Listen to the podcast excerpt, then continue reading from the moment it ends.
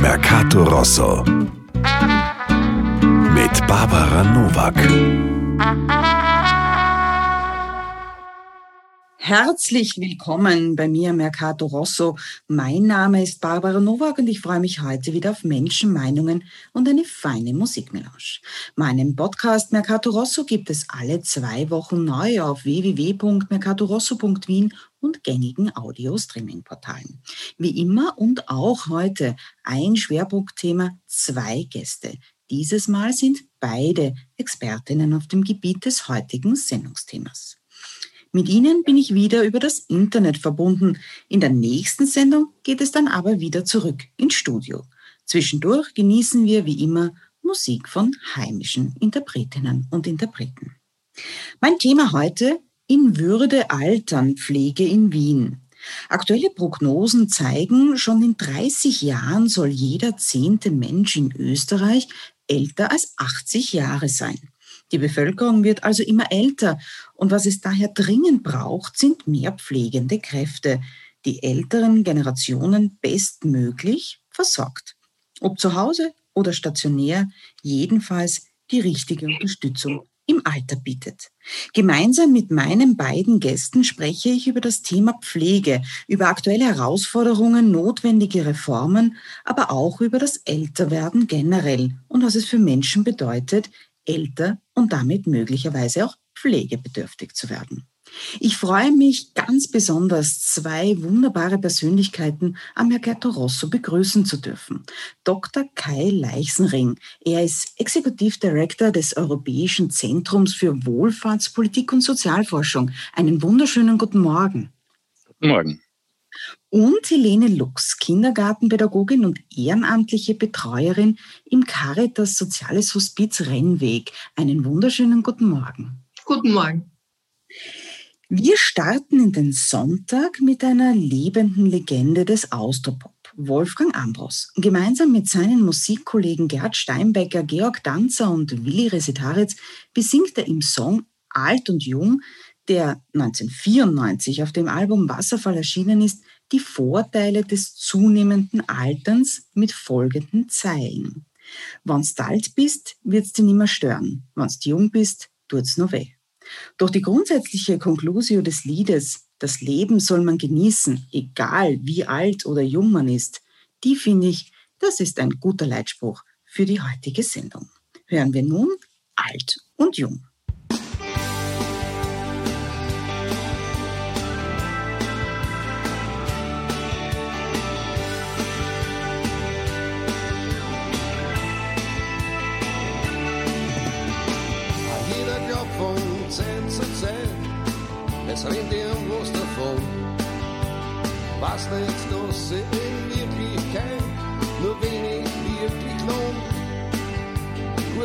Sein musst, auch ohne Gewalt, nicht immer nur ein Sprung.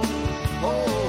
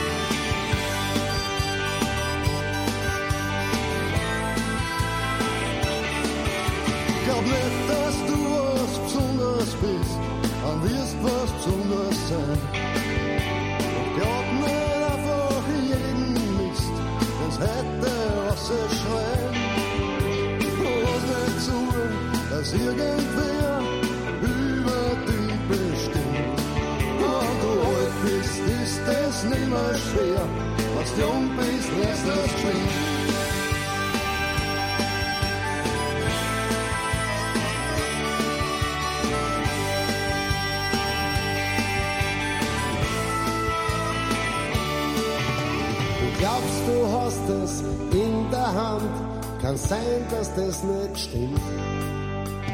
Glauben ist wie ein Wüstensand, der in der Hand zerrinnt.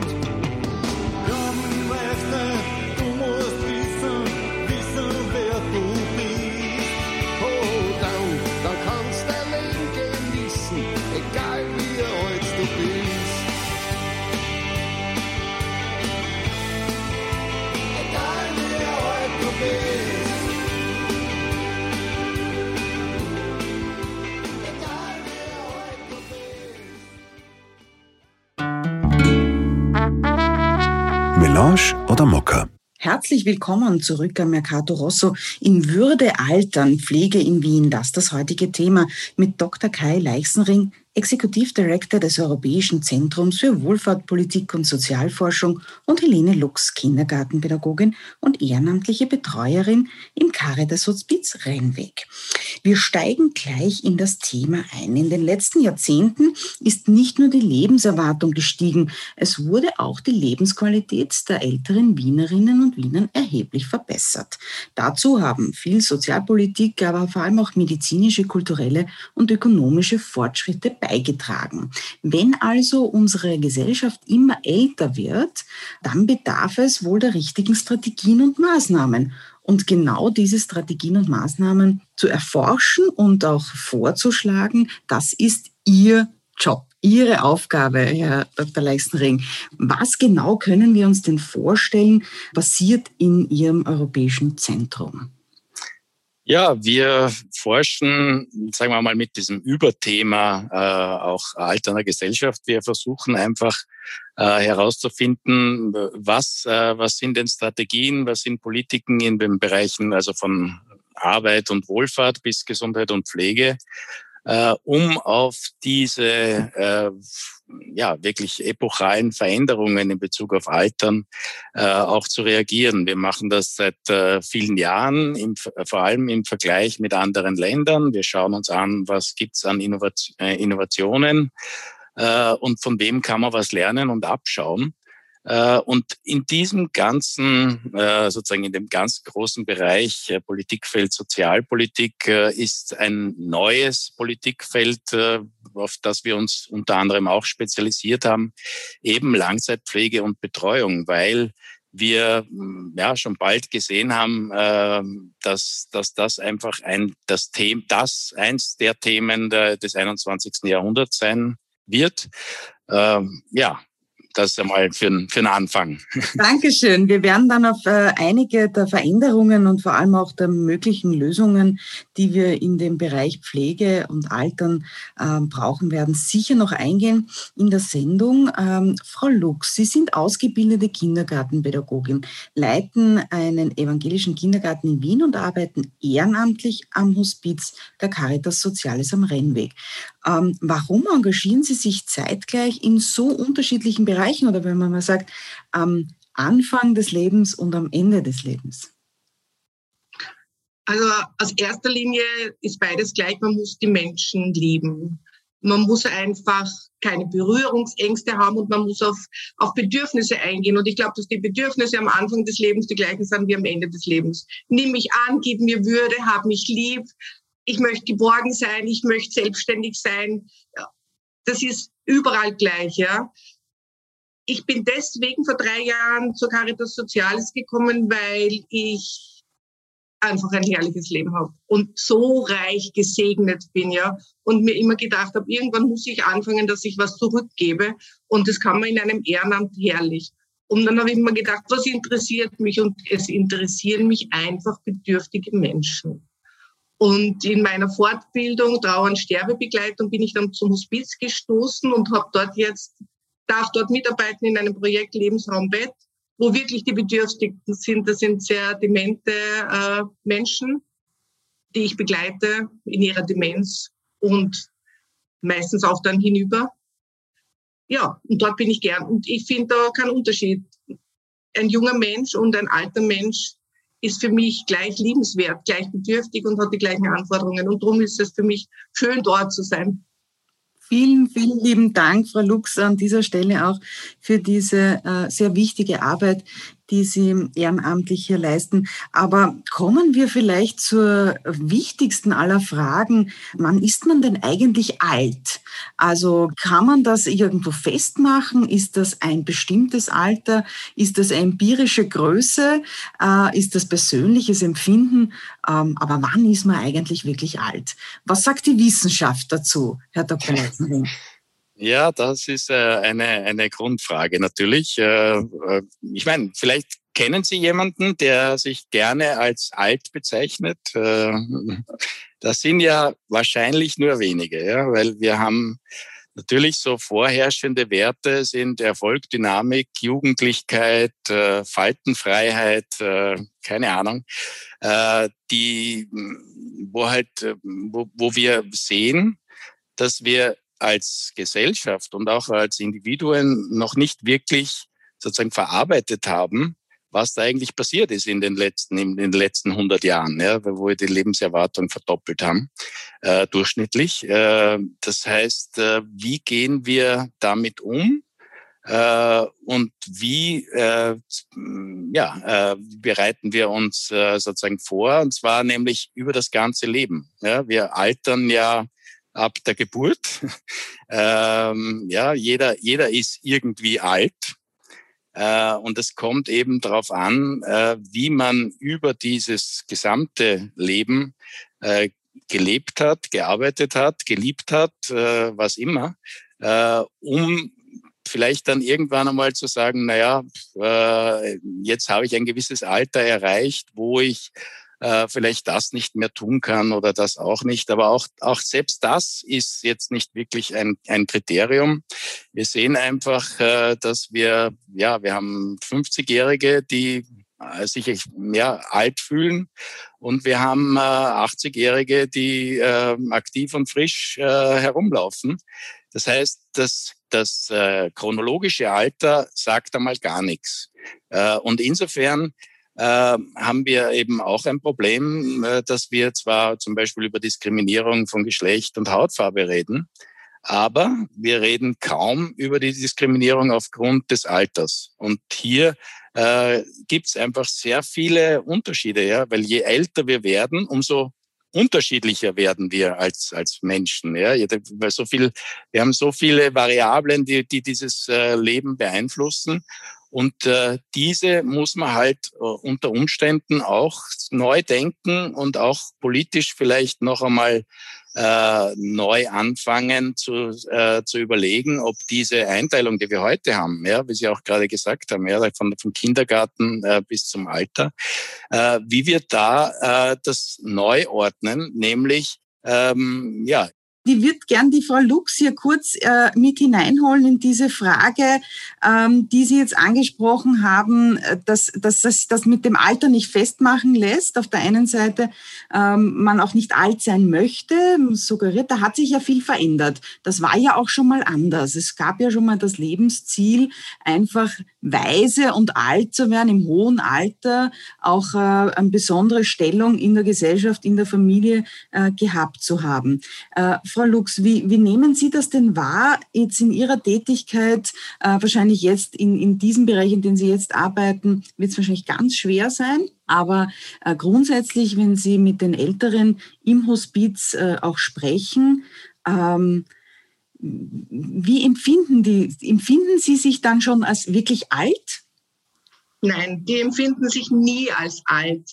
Ich habe ich hab Klientinnen, die führe ich mit dem Rollstuhl hinunter und die sehen sich im Spiegel und sagen, oh, was ist das für eine Frau?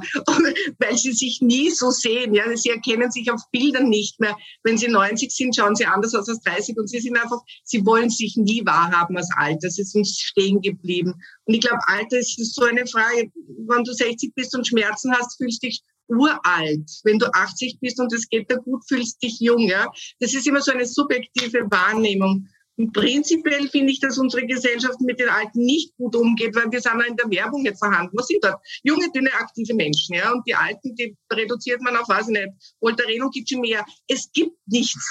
Es gibt nichts, wo man sagt, okay, man stützt sich auf die Weisheit und die Erfahrung. Es ist einfach jetzt gerade eine Gesellschaft, glaube ich, die wirklich so die, die Jungen hervorhebt. Und es ist schade, weil es sind so viele Ressourcen da. Es sind so viele kluge ältere Menschen da, ja. Und dass man das nicht nutzt, das finde ich wirklich und damit entwertet man sie und damit nimmt man ihnen die Würde und damit hat man einfach ihnen schon ein Stück gestohlen, diese Weisheit des Alters, die früher da war. Früher hat man die Alten und Älteren gefragt, ja. Das tut man jetzt nicht mehr. Jetzt erfindet man das Rad neu.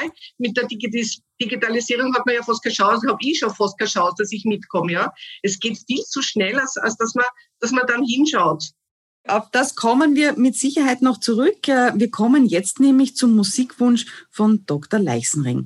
Mit zunehmendem Alter begegnet man Aspekten wie dem Tod und dem Verlust von lieben Mitmenschen, oftmals auch mit Einsamkeit immer häufiger. Diese thematisiert Anna Mabo in ihrem Song Susi auf ihrem Album Die Oma hat die Susi so geliebt. Eine Sängerin, die wir schon mehrfach am Mercato Rosso gespielt haben. Und heute tun wir das auf Wunsch meines Gastes Dr. Leichsenring sehr, sehr gerne wieder. Susi ist ein melancholisches Lied, das auf den natürlichen Lauf der Dinge eingeht und dabei hier und da zum Schmunzeln einlädt. Wir Wienerinnen nehmen den Tod mit Humor. Das tut Anna Mabo auch, wie wir gleich hören werden. Susi von Anna Mabo.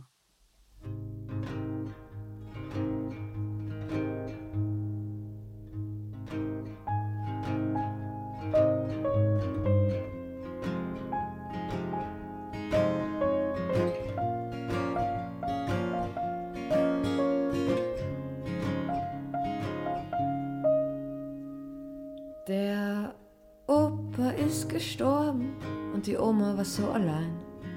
Raucht zwei Schick am Tag und sauft drei Liter Wein.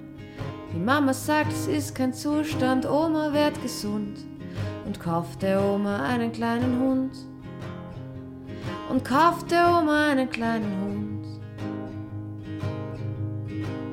Der Hund, der kam in einer Box bis oben voll mit Watte und war am Anfang kaum so groß wie eine Bladeratte. Die Susi war ein Cocker Spaniel, wie es viele gibt, aber die Oma hat die Susi so geliebt. Die Oma hat die Susi so geliebt.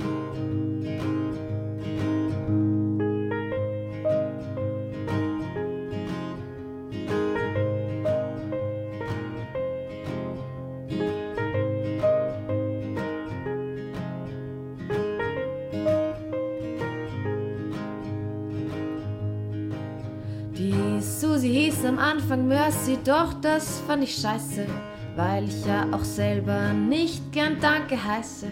Cocker Spaniels habe ich nur aus Disney-Filmen gekannt, also habe ich den Oma-Hund Susi genannt. Also habe ich den Oma-Hund Susi genannt. Die Susi war kaum ein halbes Jahr in diese Welt geboren. Da haben wir sie beim Gassi gehen am Kobenzel verloren. Ich hab geweint und gewusst, ich werd nie wieder glücklich sein und gebetet, lieber Gott, bring die Susi heim. Lieber Gott, bitte bring die Susi heim. Wenn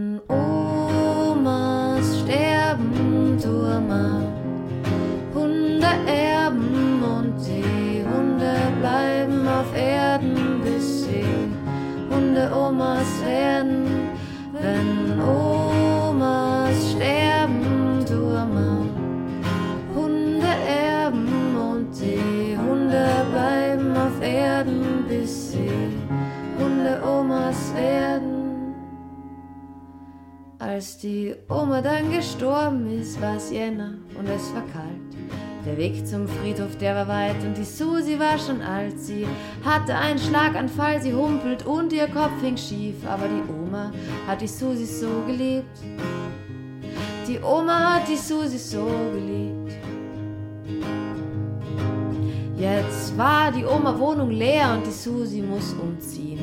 Aus dem Kurort Baden in die Hauptstadt Wien. Doch die Susi scheißt auf dem Stephansdom, auf dem Prater, aufs Parlament. Sie sitzt taubblind, halb gelähmt und inkontinent. Sie sitzt taubblind, halb gelähmt und inkontinent.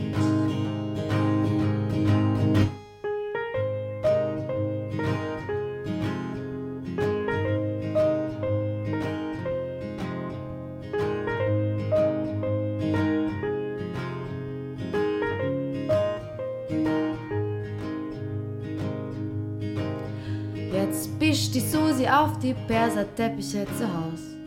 Geht zum Gassi gehen halt nicht mehr so gern raus. Manchmal schleppt sie sich der Mama zuliebe auf die Terrasse und es tropft hinunter auf die Auhofstraße. Und es tropft hinunter auf die Auhofstraße. Die Wohnung riecht nach altem Hund, weshalb sich die Mama denkt.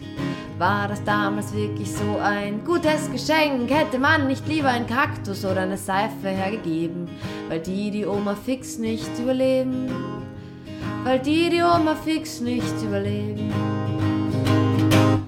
Wenn Omas sterben, Turma, Hunde erben und die Hunde bleiben auf Erden, Hunde-Omas werden. Wenn Omas sterben, Turma, Hunde erben und die Hunde bleiben auf Erden, bis sie Hunde-Omas werden. Die Oma ist gestorben und die Susi war so allein. Raucht zwei Backel schick am Tag und sauft drei Liter Wein. Die Mama sagt, es ist kein Zustand, Susi, wach auf aus deinem Koma. Und kauft der Susi eine neue Oma. Und kauft der Susi eine neue Oma. Wenn Hunde sterben, Turma, Omas erben und die Omas bleiben auf Erden, bis sie selber Hunde werden. Wenn Hunde sterben, Turma, Omas erben und die Omas bleiben auf Erden, bis sie selber Hunde werden. Willkommen zurück am Mercato Rosso. Es geht um Pflege und es geht um Würde im Alter. Und äh, die Frage, wann ist man eigentlich alt, die, ja, die ist offensichtlich sehr schwer zu beantworten und dann doch eine individuelle Beantwortung. Ähm, ich würde gern auf die Zukunft eingehen und auch auf Projekte und Innovationen im Bereich der Pflege. Frau Lux, erklären Sie uns ein bisschen im Detail, was machen Sie mit dem Projekt Lebensraum Bett in der Caritas Sozialis. Ähm, Geht es da um Menschenwürde zurückgeben? Da geht es um Gutes tun, da geht es um einfach dabei sein. Wir haben einige, die nur mehr im Bett liegen, drum Lebensraumbett, drum diese Formulierung. Und natürlich sind Pfleger da und Fachkräfte, aber die sind nicht den ganzen Tag da. Das heißt, da gibt es eine eigene Ausbildung, die habe ich machen dürfen. Und ich gehe dann hin zu ihnen und begleite sie. Ich singe ihnen vor, ich streichel sie, ich massiere ihnen die Beine, ich führe das ganze Bett vielleicht in den Schatten auf die Terrasse hinaus, damit die einfach Freude haben. Und es ist oft so, dass die Dementen dann irgendwo hinschauen und wenn ich komme, dann singe ich irgendein Liedchen vor, das sie kennen und dann sind sie für diese Stunde da und haben für diese eine Stunde Glück und Zufriedenheit. Ja. Man kann sie nicht den ganzen Tag glücklich machen, das geht nicht, aber ich glaube einfach, jede Stunde, jede Minute, die man irgendeinem Bedürftigen schenkt, ist ein Geschenk Gottes. Und so nehme ich es und so nehmen es die auch. Herr Dr. Leichenring, sind Projekte wie das ähm, Lebensraumbett von der Caritas Soziales, fällt das in der Pflege unter Innovation? Sind das äh, neue Entwicklungen, die helfen, in der Pflege hier auch Fortschritte zu machen? Äh, oder was ist denn ganz konkret jetzt State of the Art, wenn es um Pflege geht? Was, was angesprochen wurde, wir haben ja, also sozusagen, Altern ist schon ein Thema, ja, sozusagen ein bisschen tabu. Äh, Tod ist noch mehr tabu. Äh, und insofern, ja, wir, wir haben mal lange Zeit auch in den, in den, selbst in den alten Pflegeheimen äh, wurde eben über Tod nicht gesprochen, beziehungsweise hatten, hatte, hatten die Mitarbeiterinnen und Mitarbeiter keine Ausbildung in Palliativpflege und so weiter. Das, das sind, äh, da sind schon äh, ein paar Fortschritte gemacht worden. Äh, gleichzeitig ähm, hat sich eben der Pflegesektor entwickelt, ein bisschen aus der Armenpolitik heraus, ähm, hat sich professionalisiert, aber damit auch bürokratisiert in vielen Bereichen. Äh, wir haben gesehen eine Entwicklung von Altersheimen, die in den 60er Jahren halt für viele Wienerinnen und Wiener ein, ein Fortschritt waren, äh, aufgrund der sonstigen Wohnverhältnisse. Äh, heute will niemand mehr hm, unbedingt in ein Heim. Äh, wir haben gesehen, dass in Wien äh, sozusagen von dem größten Pflegeheim der Welt äh, haben wir jetzt ein bisschen kleinere. Auch da sind noch Fortschritte sozusagen weiter, wenn wir in Richtung ähm, ja, State of the Art gehen wollen, nämlich personenzentrierte Pflege zu, zu haben, äh, möglichst in der Gemeinde. In Wien würde man halt sagen im Grätzl.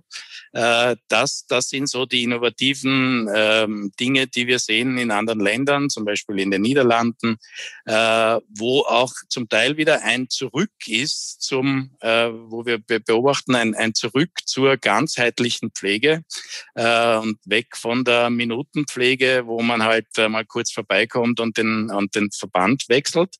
Äh, das hat dann natürlich wieder Auswirkungen auf Finanzierung. Wie kann man das finanzieren? Aber ich denke, auch da sind wir auf einem guten Weg. Wir sehen erste Modelle, äh, dass man eben nicht mehr nur die einzelne Tätigkeit äh, bezahlt oder refundiert, äh, sondern ganzheitlich eben pauschal ähm, Dienstleistungen finanziert und, und in diese Richtung müssen wir gehen äh, und auch die äh, sozusagen Berufsprofile in diesem Bereich anpassen daran, äh, dass es hier geht um wirklich ein, ein, ein sehr breites äh, Tätigkeitsspektrum äh, von, von Pflege und Betreuung, ähm, ja eben bis, bis zur Sterbebegleitung. Mhm. Äh, das, das ist ein sehr wichtiger Beruf und ein sehr ernstzunehmender Beruf, der entsprechende Ausbildung braucht. Äh, das kann nicht jeder und jede äh, und da müssen wir äh, äh halt aufpassen, auch, dass wir diejenigen, die das können, entsprechend, äh, ja, entsprechend bezahlen, entsprechend wertschätzen und entsprechende Strukturen äh, finden, dass sie auch diesen Beruf über das, über eine längere Zeit, nämlich übers Leben hinaus, äh, eben wahrnehmen können. Äh, wir haben eine Untersuchung zum Beispiel gemacht über, über Arbeitsverhältnisse äh, ähm, in, den, in der Langzeitpflege äh, und, und sind halt, ja, da kamen schon äh, bedenkliche Dinge, wenn wir sagen, wenn, wenn uns 20 bis 30-Jährige, 30 Prozent der 20 bis 30-Jährigen in diesem Beruf sagen, Sie können sich nicht vorstellen, diesen Beruf bis zur Pension äh, auszuüben. Äh, dann müssen halt die Alarmglocken schrillen. Ich meine, es ist eh inzwischen auf der Agenda, aber äh, ja, hier muss man wirklich sagen, in diesem Bereich brauchen wir äh, Menschen, die, die das tun können und wollen und äh, die müssen wir entsprechend äh, schützen und, äh, und unterstützen. Mhm. Frau Lux, Sie sind ja äh, als Ehrenamtliche dann ganz viel auch mit den Pflegerinnen und Pflegern äh, zusammen. Ähm, wie, was beobachten Sie da? Wie, wie geht es Ihnen in Ihrem Beruf oder äh, was bräuchte es denn Ihrer Beobachtung nach, ähm, um diesen Job attraktiver zu machen? Also Caritas Soziales ist mit Pflegern und Pflegerinnen sehr gut aufgestellt, aber es sind immer noch zu wenig.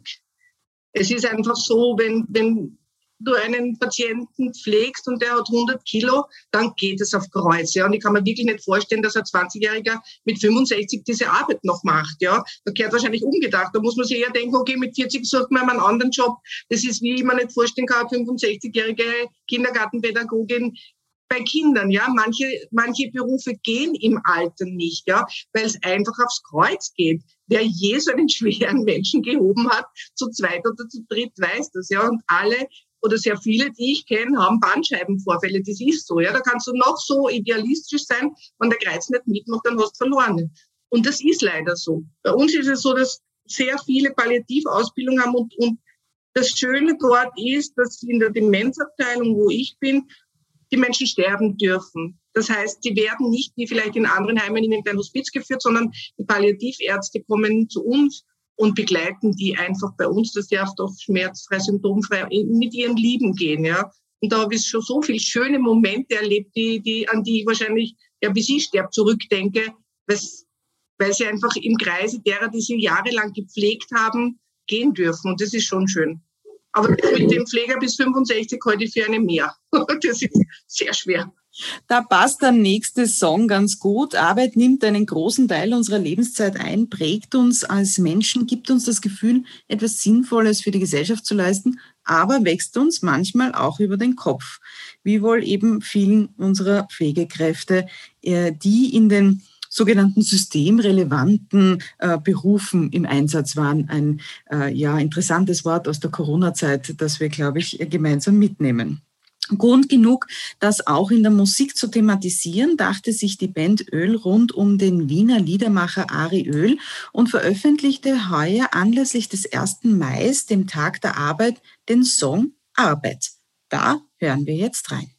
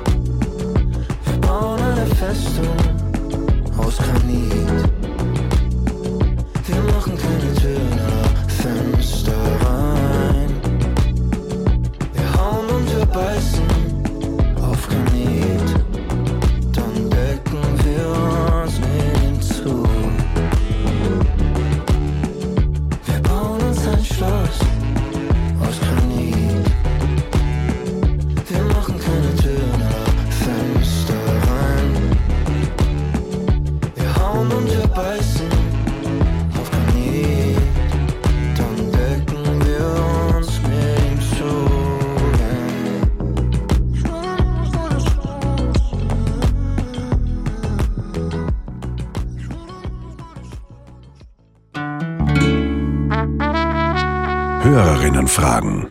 Auch für die heutige Sendung haben wir wieder gezielt Stimmen, also Meinungen, Anmerkungen und Wünsche von Wienerinnen zum Thema eingefangen und viele, viele Fragen zugesendet bekommen.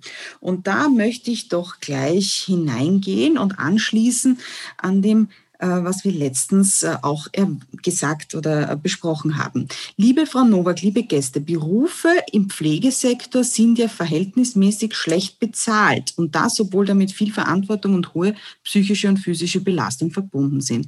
Warum ist das so und wie können wir es schaffen, dass dieser Dienst in der Gesellschaft besser bezahlt wird? Ähm, ja, ja. Wie schaffen wir das jetzt? Liegt das nur daran, dass dort nur Frauen arbeiten? Würde ich jetzt noch dranhängen, äh, weil es so typisch ist.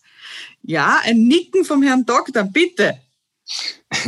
Ja, äh, wir müssen ja auch, auch schauen, also sozusagen diese, äh, sozusagen früher äh, selbst als ich begonnen habe, mich mit, äh, mit, mit, mit Pflege und äh, sozialen Diensten und, und, in, und Langzeitpflege auseinanderzusetzen, äh, habe ich halt, und wo wir versucht haben, Pilotprojekte einzurichten, um äh, ja, besser, besser zu koordinieren, zu integrieren, äh, da habe ich äh, sehr oft noch erfahren, äh, selbst von ja, Bürgermeistern äh, und, und, und, und Journalisten und Journalistinnen oft, äh, ja, ich meine, das wird ja eh gemacht von den Frauen. Äh, das, äh, wozu muss man das da professionalisieren und äh, was, wozu braucht man das, äh, da eine berufliche Ausbildung? Frauen können das ja eh von selber sozusagen. äh, und, und ich sehe das auch jetzt äh, ja in, in den Ländern, wo wir arbeiten, auch in, in, in Osteuropa, äh, kriegt man das jetzt auch noch oft äh, mit. Ja, das ist die Frage, warum soll man in, in, in einen Bereich investieren, der eh von den Frauen gemacht wird, nämlich unbezahlt. Ja? Äh, also äh, ja, und, und das ist dahinter, das ist der Hintergrund und, äh, und da kommt eben auch diese schlechte Bezahlung her. Es hat sich in, in manchen Bereichen ein bisschen äh, gebessert, aber äh, ja, wenn, wenn, wir, wenn wir das sicherstellen wollen, müssen wir einfach mehr zahlen. Punkt. Genau, aktive Gleichstellungspolitik, aktive Frauenpolitik, äh, da muss man ansetzen, um in dem Bereich auch äh, mehr zu bezahlen. Ich habe ein E-Mail von der Christina direkt äh, eine Frage an die Frau Lux. Liebe Frau Lux, nach dem Urteil des äh, Verfassungsgerichtshofs, dass Beihilfe zum, zum Suizid ab 1. Jänner 2022 nicht mehr strafbar sein soll, ähm, wie stehen Sie zu diesem Thema, da Sie mit sterbenden Menschen arbeiten? Ein, eine schwierige Frage, aber ähm, ja, geht Ihnen sicher manchmal durch den Kopf, oder? Das geht mir sehr oft durch den Kopf und das wird auch bei uns zu Hause sehr oft diskutiert im Freundeskreis. Ich bin Sterbebegleiterin. Ich bin schon bei einigen sterbenden Menschen gesessen und weiß, jeder hat sein Tempo und niemand will sterben. Und ich bin absolut dagegen, weil es öffnet für mich das Tor zur Hölle. Weil so viele alte Menschen fühlen sich dann einfach nicht mehr willkommen und denken sich, ah, ich will niemand zur Last fallen, dann tue ich's halt. Ich finde es ich finde, für mich ist es kein Thema. Ich möchte mehr Hospiz. Ich möchte viel mehr Hospiz, wo man einfach weiß, okay, wenn es mir schlägt, wenn ich Schmerzen habe, wenn ich Ängste habe, dann kann ich dorthin und dort wäre ich aufgehoben. Und ich habe im, im Hospiz einfach Sterbende gesehen und die waren die waren mit Musik von Wien umhüllt und wir haben sie mit Rosenöl gebadet und es war so schön und sie sind so dankbar gegangen und ich, ich bin nicht dafür. Aber das ist eine sehr schwierige Frage, weil es gibt natürlich auch welche, die sind einfach ja gelähmt, können nicht mehr schlucken und möchten einfach gehen und haben niemanden, der ihnen hilft. Das ist eine ganz schwierige Frage, die jeder, und ich weiß auch nicht, was ich in zehn Jahren denke, und ich weiß auch nicht, sollte ich so ein Schicksal haben, was ich dann denke. Ja. Eine wichtige und sehr schwierige Frage und eine Entscheidung, die doch, glaube ich, auch einige überrascht hat, äh, dass sie so äh, stattgefunden hat vom äh, Verfassungsgerichtshof. Aber es geht halt schon auch oft um die Angst vor dem Alter und da habe ich eine Hörerinnenfrage und die ist folgende. Hallo, ich habe folgende Frage. Und zwar ist Altern für viele Menschen immer auch mit Angst verbunden. Gibt es Bewältigungsstrategien, Menschen die Angst vor dem Alter zu nehmen. Gibt es da Lösungsvorschläge, wie man damit umgehen kann, Herr Dr. Leichenring? Naja, natürlich müssen wir es äh, angehen. Äh, zum Teil sind wir auch in dieser Sendung ein bisschen so pflegelastig und, äh, und, und so ähm, ja, negativ in Bezug auf, also Altern ist, äh, da geht alles runter, da stirbt man dann, da ist man pflegebedürftig. Äh, das ist ja nur ein Teil und im, ja, äh, irgendwann natürlich jede zweite Frau äh, von drei und äh, jeder zweite Mann wird irgendwann einmal hm, langzeitpflegebedürftig. Aber, äh, aber, im, aber von, der, von der Zeit her müssen wir daran arbeiten, äh, dass, dass wir eben die gesunde Lebenszeit äh, ausbauen. Und das passiert ja auch. Äh, da können wir zum Teil individuell beitragen, aber zum Teil eben nicht. Ja, wir wissen, dass äh, ja, ältere, äh, dass, dass, dass reichere Menschen äh, durchschnittlich neun Jahre länger leben äh, als, als ärmere Menschen, je nachdem, was man sein Leben lang äh, gearbeitet hat zum Beispiel.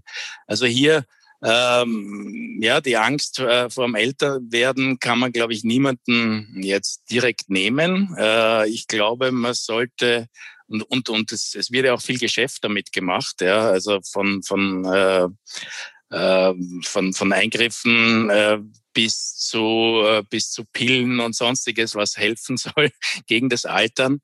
Ähm, ja, äh, ich glaube, äh, mit, mit der Angst ist noch nie gut Politik gemacht mhm. worden. Mhm. Äh, das haben wir auch jetzt äh, natürlich während der Pandemie wieder gesehen. Und, und so ähnlich ist es mit dem Altern. Ich glaube, wir müssen das einfach äh, uns anschauen, versuchen auch das nicht nur als individuelles Problem oder als Phänomen zu sehen, sondern eben auch mit anderen neu zu denken, was heißt das äh, Altern äh, und wie können wir das gemeinsam auch äh, besser gestalten. Mhm. Ein wichtiger Vorschlag und Appell, Sie haben vollkommen recht, wir hätten die Sendung wahrscheinlich Lebensfreude im Alter äh, nennen äh, sollen und äh, können, um hier auch einen anderen äh, Drive hineinzubekommen. Ähm, wir nehmen uns das, glaube ich, einfach für eine neue Sendung vor, um, um, das, äh, um, um genau die anderen Aspekte auch des Alterns äh, zu beleuchten. Egal in welchem Alter, in welchen Lebenssituationen wir gerade stecken, Tagträume, Wünsche und Fantasien dürfen sein und sind jedem zu jeder Zeit erlaubt. Sag mir, was du siehst. Das Paradies, wenn du die Augen schließt, lautet eine dazu passende Zeile im Song Paradies der Wiener Band Buntspecht, deren Album Spring bevor du fällst erst kürzlich erschienen ist. Bunspecht sind längst kein Geheimtipp mehr und aus der heimischen Musikszene nicht mehr wegzudenken. Bläser, Streicher, Schlagzeug und Gitarre vermischen sich im kommenden Song zu wohlig warmen Klängen, die uns den Sonntag versüßen werden. Versprochen. Hören wir Paradies von Buntspecht.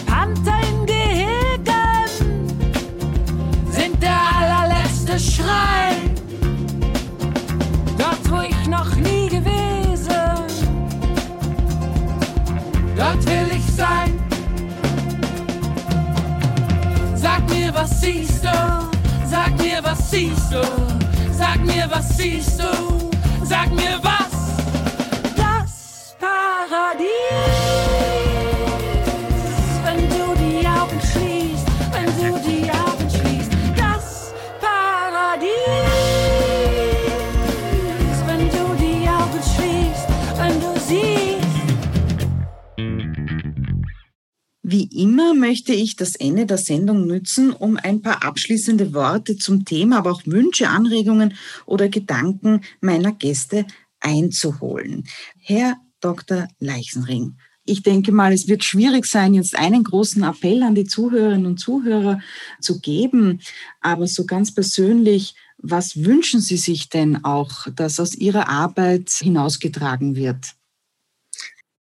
Äh, ja, von, äh, also von meiner Arbeit äh, hoffe ich eben, solche Überlegungen weiter anzuregen, wie wir ähm, sozusagen das Altern über, über den Lebenslauf hinweg anders angehen können. Ja? Wie wir älter werden mit, mit verschiedenartigen Lebensphasen, wo wo sich, wo sich eben Arbeit, Pflege, Gemeinschaft, äh, Weiterbildung abwechseln äh, und wo wir äh, gemeinsam Wege finden, wie wir das dann auch äh, ja, über, über, den, über das jetzige Pensionsalter hinweg tun werden. Ich bin ja, ich gehöre ja einer, einer sehr privilegierten äh, Kaste an, nämlich den äh, Wissenschaftlern, die die halt auch äh, nach dem nach der Pension noch weiter äh, ja, Wissenschaft betreiben können äh, und äh, und das werde ich auch äh, sicher weiter tun, wahrscheinlich auch müssen. Äh, aber ähm, ja, von daher habe ich vor allem äh, die, die Hoffnung, dass mehr Menschen in Zukunft auch durch äh, Digitalisierung, durch äh, Neuorganisation der Arbeit ähm, ja, mehr Menschen auch äh, gemeinsam reflektieren können, wie sie ihre Zeit verbringen möchten und wie sie äh, gemeinsam Projekte umsetzen möchten. Zum Beispiel auch äh, im, im, im, Ehren, im Ehrenamt, äh, äh in einem sinnvollen Ehrenamt, äh, wie wir das ja gerade gehört haben. Das äh, hoffe ich, dass das auf jeden Fall weiter äh, organisiert werden kann. Ja, das ist ein, ein, guter, ein guter Wunsch und eine gute Hoffnung. Ähm, liebe Frau Lux, ähm, was wollen Sie denn unseren Zuhörerinnen und Zuhörern vielleicht auch aus Ihrer Arbeit äh, mitgeben und hinaustragen? Ich bin ja eher nicht so auf mein Älterwerden nach der Pension oder mit 60, 70, sondern wirklich auf, auf Pflege und wirklich hochbetagte oder hochbedürftige Menschen. Und da würde ich mir so wünschen, dass einfach viel mehr Menschen hinschauen und viel mehr Menschen hinkommen und, und mithelfen. Ja, weil eine Stunde, zwei Stunden in der Woche hat jeder Zeit. Und es gibt einfach so, es gibt wirklich so, so Dinge, die, die so menschlich sind, ja und menschlich ist, alten, bedürftigen Menschen zu helfen. Ja. Und ich glaube einfach, man wird auch, man wird gebraucht. Und es ist eine eins zu eins Zuwendung. Das heißt, ich kann vielleicht am Nachmittag zwei Gutes tun, ja, zwei Menschen, aber da liegen noch zehn und warten, dass irgendjemand kommt. Und ich glaube, diese, das muss man dieses verdrängen, ja. Ich wäre nie alt. Das ist nicht so. Wir werden alle alt. Und irgendwann einmal sind wir alle froh, wenn irgendjemand kommt und uns Gutes tut. Das ist mein Appell. Sehr gut. Kommen und Gutes tun, äh, so wie Helene Lux. Vielen herzlichen Dank, äh, dass Sie bei mir Mercato Rosso waren und uns Einblicke in Ihre ehrenamtliche Tätigkeit gegeben haben. Ich wünsche Ihnen noch einen wunderschönen Sonntag und alles, alles Gute. Dankeschön. Vielen Dank, dass ich hier sein durfte und meine Geschichte erzählen durfte. Auf Wiedersehen. Danke auch an Herrn Dr. Leisenring für die Einblicke in eine sehr komplexe, vielschichtige Forschungs- und Wissenschaftsmaterie und äh, der Wichtigkeit auch äh, zu erwähnen, dass man das ganze Thema von einem positiven äh, Standpunkt aus auch betrachten soll, können, muss auf jeden Fall. Danke für Ihre Zeit und fürs Kommen am Mercato Gerne. Fehlt noch die Ankündigung der nächsten Sendung. Denkt man an Hitzing, fallen einem unmittelbar das Schloss Schönbrunn, der Leinzer Tiergarten und die vielen historischen Villen, grünen Gärten und der Wienerwald ein. Doch der Bezirk kann noch viel mehr. Die Bezirksteile Hitzing, Untersankt Veit, Obersankt Veit, Hacking, Leins und Speising waren einst eigenständige Dörfer. Noch heute zeugen die alten Ortskerne vom dörflichen Charakter und warten mit einer Vielzahl an Familienbetrieben, Cafés, Heurigen, idyllischen Naturplatzern, Freizeit- und Bildungseinrichtungen auf. Gemeinsam mit meinen Gästen spreche ich am kommenden Mercato Rosso über die vielen besonderen spannenden Ecken des drittgrößten Wiener Gemeindebezirks. Schicken Sie mir gerne wie immer Ihre Fragen dazu an redaktion.mercatorosso.wien. Heute möchte ich Sie mit ruhigen Klängen in den Sonntag entlassen und komme damit zum Musikwunsch von meinem heutigen Gast Helene Lux. Judith Broad und Giuseppe Contra sind nicht nur zwei Ehrenamtliche in der Caritas Socialis, sondern auch Songwriter. Anlässlich des Welthospiztags am 12. Oktober launchten sie im Jahr 2019 den Song Baba, ich geh jetzt, ein österreichisches I Did It My Way. Im Lied spiegeln sich unterschiedliche Aspekte des Sterbens wider. Das Trauern, das Hoffen, das Resümieren, das Zweifeln, das Abschiednehmen und letztlich aber auch das Loslassen und die Fügung ins Schicksal. Mit der Einnahme aus dem Song unterstützen die beiden das Caritas Soziales Hospiz Rennweg, in dem eben auch Frau Lux ehrenamtlich tätig ist. Ein schönes, einfühlsames und sehr, sehr feinfühliges Lied, das inhaltlich Gutes bewirkt. Baba, ich gehe jetzt. Mein Motto, engagiert euch, empört euch, wir halten zusammen und hören uns wieder am Sonntagvormittag. So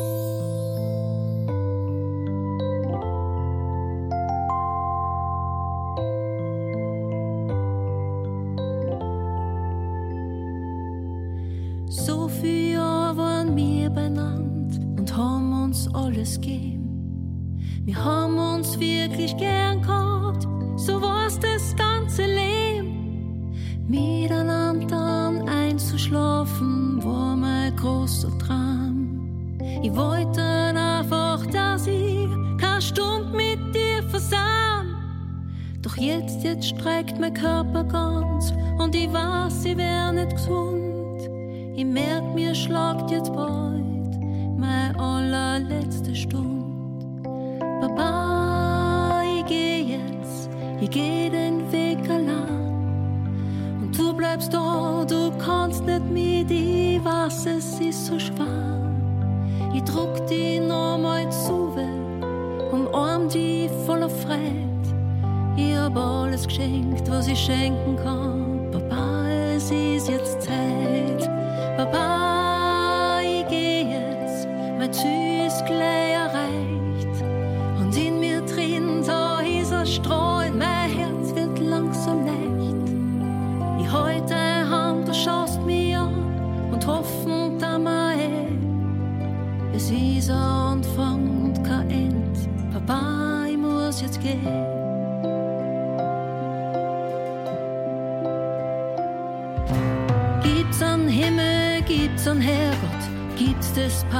Paradies?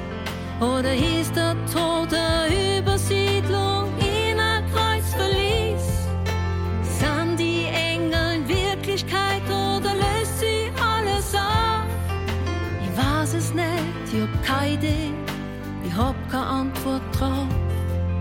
Doch was ich weiß, du sitzt jetzt da am Krankenbett bei mir und ich merke, es ist zum letzten Mal, bei mir gespielt.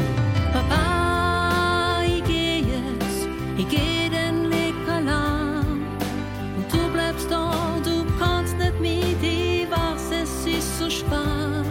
Doch ich geh so, wie ich gelebt hab, aufrecht und mit Freude. Ich hab alles geschenkt, was ich schenken kann. Papa, es ist jetzt Zeit. Papa, ist manchmal hart. Ich weiß nicht, wo's mich hinwann wird, weiß nicht, was auf mich wart. Doch die Welt, die dreht sich weiter und dann tut's nimmer weh. sieh's als Anfang nicht als End.